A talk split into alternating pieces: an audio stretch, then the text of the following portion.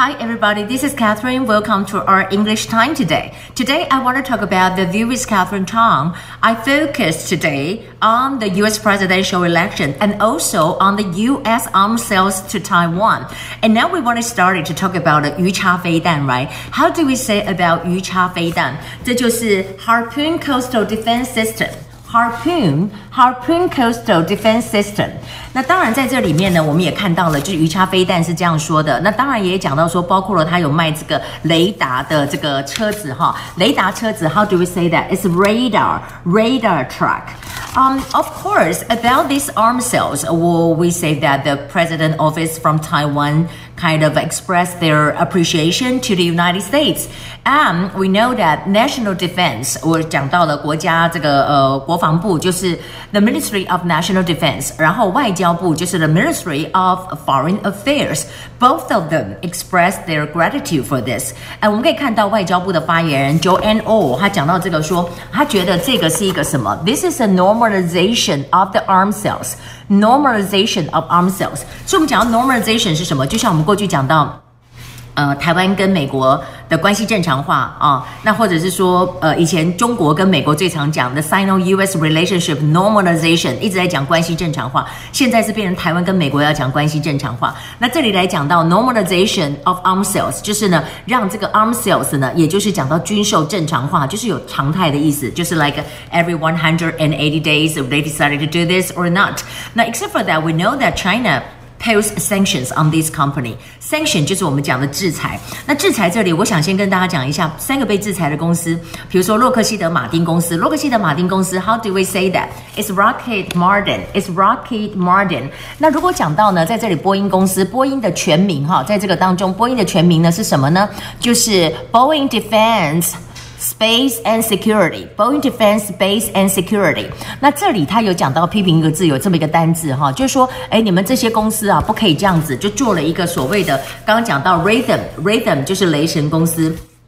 过分的事情，他讲过分的事情，这就叫做 egregious，egregious，egregious 是过分的意思，e g r e g i o u s，就是说他怎么用呢？他就说啊，这些公司呢，他们 really play an egregious，egregious role，egregious role in the whole thing，就说你不可以这样做，你不可以做这个 egregious 是过分的这个事情。But I don't think that is egregious. I think really egregious 是什么？就是 Joe Biden 的儿子，就是 Hunter Biden，真的。 Is really outrageous. I cannot believe it.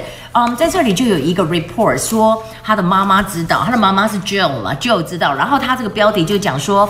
Biden 啊，跟他的太太呢，collude，collude 是什么？串通，串通去压制这个杭特，这不能讲串通啊！爸爸妈妈叫他不要做这种事情啊，当然不是叫串通，就是合谋这个事情。那他的意思就是讲说。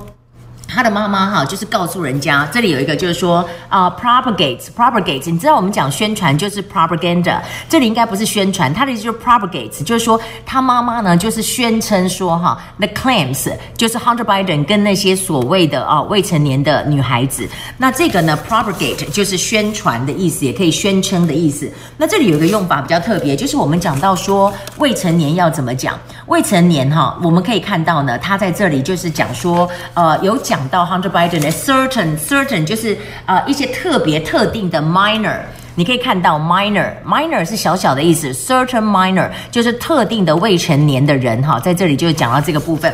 Now of course we say that um there is some uh, about a latest poll and uh, you know according to one of the poll that may be um you know 这个。